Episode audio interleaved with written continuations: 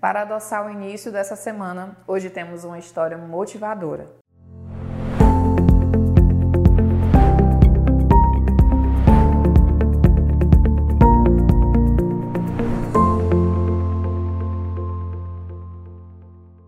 Frank e Forrest Mars eram os donos da empresa Mars e já haviam conquistado o lugar de segunda maior fabricante de doces nos Estados Unidos com o lançamento famoso do Milky Way. Pensando em adquirir novas experiências e expandir o negócio dos doces, a família foi para a Europa. Dizem os curiosos que foi na Guerra Civil Espanhola que Forrest teve sua primeira inspiração.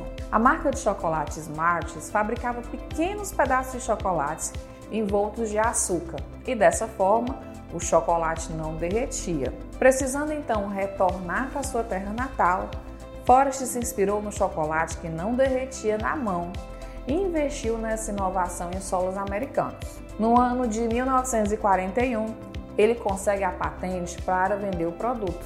E de cara, o M&M's foram um sucesso entre todos os militares americanos. A inovação garantiu que a empresa se tornasse um grande sucesso em escala global. Hoje, a M&M's continua como um negócio familiar e são vendidos em média 400 milhões dessas bolinhas coloridas por dia. Para mais histórias inspiradoras, continue seguindo as nossas redes.